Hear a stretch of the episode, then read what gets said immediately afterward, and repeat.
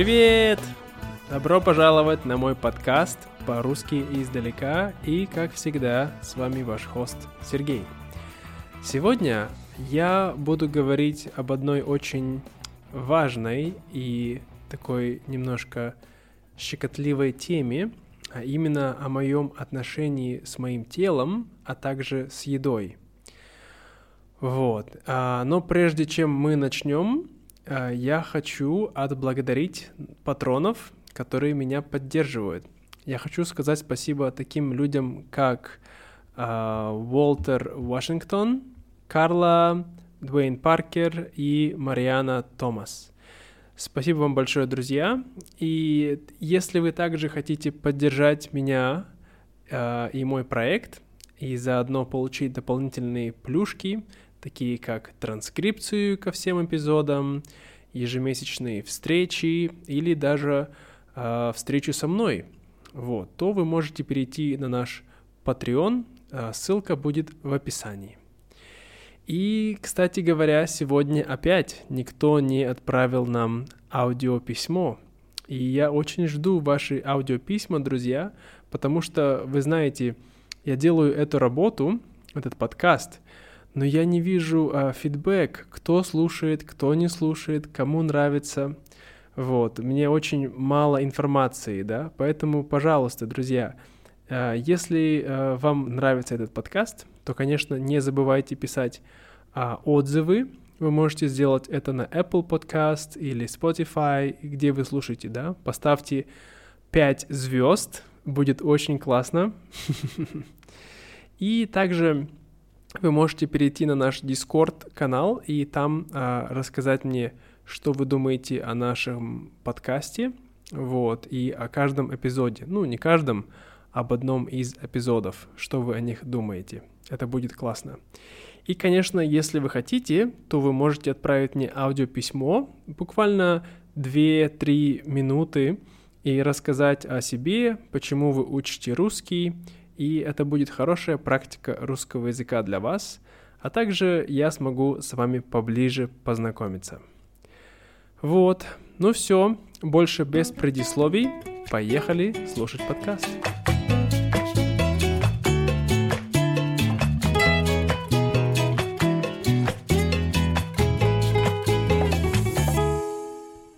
тех пор, как я был маленький, я всегда имел проблему в том, что я считал себя толстым. Я не знаю, откуда у меня появился такой комплекс, но он был у меня всегда, сколько я себя помню. Хотя, когда я смотрю на мои детские фотографии сейчас, я совершенно не вижу толстого или даже пухлого ребенка. Возможно, это было связано с тем, что все мои друзья были очень худощавые и сухие. То есть у них было очень мало жира в организме, а у меня было немного больше. Я был более мягким, так сказать. И может быть, что кто-то один раз назвал меня толстым. Однако я не помню какого-то серьезного буллинга – но так повелось, что я всегда считал себя таковым, толстым. Мне было стыдно ходить без футболки, даже когда мне было уже лет 9 или 10. И с тех пор мне трудно сказать, что я полностью избавился от этого комплекса, но я научился жить с этим более или менее. Я помню, когда мне было 16 лет, я в первый раз решил сесть на диету. Тогда я прочитал книгу Тимоти Ферриса «Совершенное тело за 4 часа» и решил следовать советам из книжки. Эта диета была на вроде современной кето-диеты, но там можно было есть немного углеводов. Однако только медленные углеводы были разрешены. Также был полный запрет на все фрукты, Однако можно было один раз в неделю есть все, что хочешь. И, конечно, будучи неопытным тинейджером, я не все сделал как надо было и травмировал свое тело. Не буду вдаваться в подробности, скажу только то, что у меня было очень мало клетчатки в диете. После этого, я решил больше не следовать советам из книжек и просто больше заниматься спортом, употреблять меньше сладкого, а также не есть ничего после 5 часов вечера. В то время я уже начал заниматься скалолазанием, а также бегал в теплое время года. И могу сказать, что к 18 годам у меня была весьма неплохая фигура. Я даже мог видеть свои кубики. Хотя, конечно, в то время я так не считал – я думал, что я выгляжу неплохо, но совсем не так, как мне хотелось бы. Однако через год, когда я начал встречаться с моей новой девушкой, я перестал так много заниматься спортом, и моя тогдашняя девушка очень хорошо пекла тортики, кексы и другие вкусняшки. И, конечно же, я хорошо поправился. Однако, что интересно, в то время я не чувствовал себя толстым – хотя, очевидно, весил больше, чем пару лет назад, когда активно занимался спортом. Но в чем же дело? Неужели я был тогда слепым? Вовсе нет. Но человек, который был самым важным для меня в то время, принимал меня таким, какой я есть, и никогда не пытался поменять меня, осуждать меня. Хорошо это или плохо? Трудный вопрос на которые я до сих пор не знаю ответа. Потому что, с одной стороны, я чувствовал себя комфортно и в безопасности, с другой стороны, если бы я продолжал жить в том же темпе еще несколько лет, был бы я также счастлив, когда у меня был бы большой живот и могли начаться реальные проблемы со здоровьем. Не знаю. Когда я начал путешествовать по Азии, конечно, я начал худеть. Потому что я постоянно много двигался и мало ел. Мы путешествовали с очень маленьким бюджетом, поэтому еды было не очень много, и она была очень простая. В основном я ел много фруктов и почти перестал есть сахар.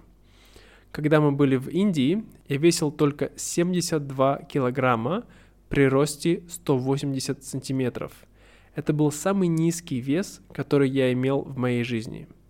И я был так рад, так как я всегда считал себя толстым, поэтому осознавать, что я вешу так мало, было определенно классным чувством. Так продолжалось примерно 4 года.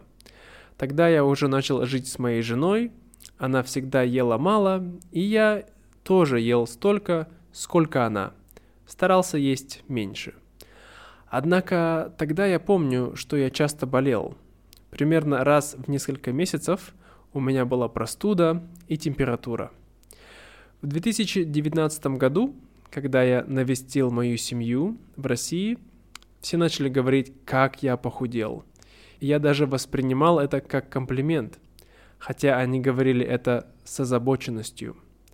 Одним из поворотных моментов стал мой поход с друзьями в горы – недалеко от Иркутска. Когда мы поднялись на маленький холмик, у меня появилась ужасная отдышка. Мне было очень трудно дышать. И в тот момент я понял, что мало есть и быть худым совсем не выход. Через пару дней после похода я сходил в спортзал с моими друзьями. Мой друг Саша, фитнес-тренер, провел со мной обычную тренировку – После нее я был слегка уставший, но не более. Однако через пару дней все мои мышцы болели так, как никогда раньше.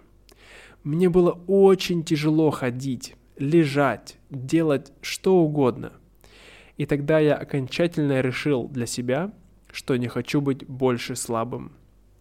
Когда я вернулся во Вьетнам, я начал ходить в спортзал три раза в неделю – также в то время я читал тонны информации о здоровом питании. И после этого мое отношение с едой начало потихонечку меняться. Раньше я думал о вкусе в первую очередь. Я даже хотел стать поваром. Ездил в Испанию, на Майорку и учился там три недели в кулинарной академии для веганов.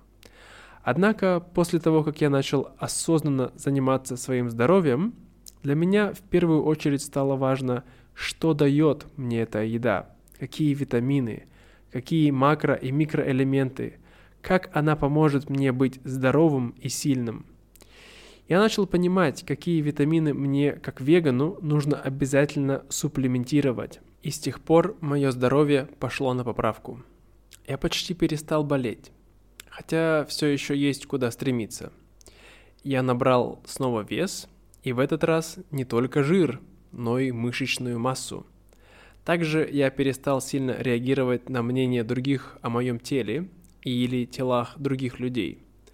Однако в этом деле нужен здоровый баланс между абсолютным бодипозитивом и комплексами о своем теле. Я считаю, что не нужно переживать, если твое тело не выглядит так, как с обложки журналов Men's Health или Cosmopolitan. Однако необходимо помнить питаться здоровой пищей хотя бы на 80% и иметь физическую активность каждый день, минимум 30 минут. Конечно, не всегда это получается, и не нужно себя за это корить. Просто осознавать, что если сегодня не получилось, то завтра получится. И, конечно, есть люди, которые ходят в спортзал и едят в основном здоровую пищу. Однако все равно немного кругленькие. И это тоже нормально. Самое главное – никогда никого не шеймить, но и не поощрять нездоровый образ жизни. Как-то так. Ну вот, друзья, это все на сегодня. Это мои мысли о том, как я отношусь к моему телу и мою, о моем отношении с едой. Расскажите мне, что вы думаете об этом, как вы относитесь к своему телу. Важно ли для вас быть стройным, или э, вы за абсолютный бодипозитив, или же у вас есть какие-то э, пищевые так сказать, э, расстройство пищевого поведения, да? Вот. Расскажите нам, пожалуйста, об этом. Если вы хотите, то обязательно поделитесь об этом э, в подкасте, поделитесь об этом в Дискорде. Ссылка на наш Дискорд в описании подкаста. Или вы можете а, записать мне аудиосообщение, и в следующий раз мы все вместе послушаем вашу историю. Что вы думаете по этому поводу? Вот и все. Спасибо еще раз, друзья, и до скорого. Пока-пока.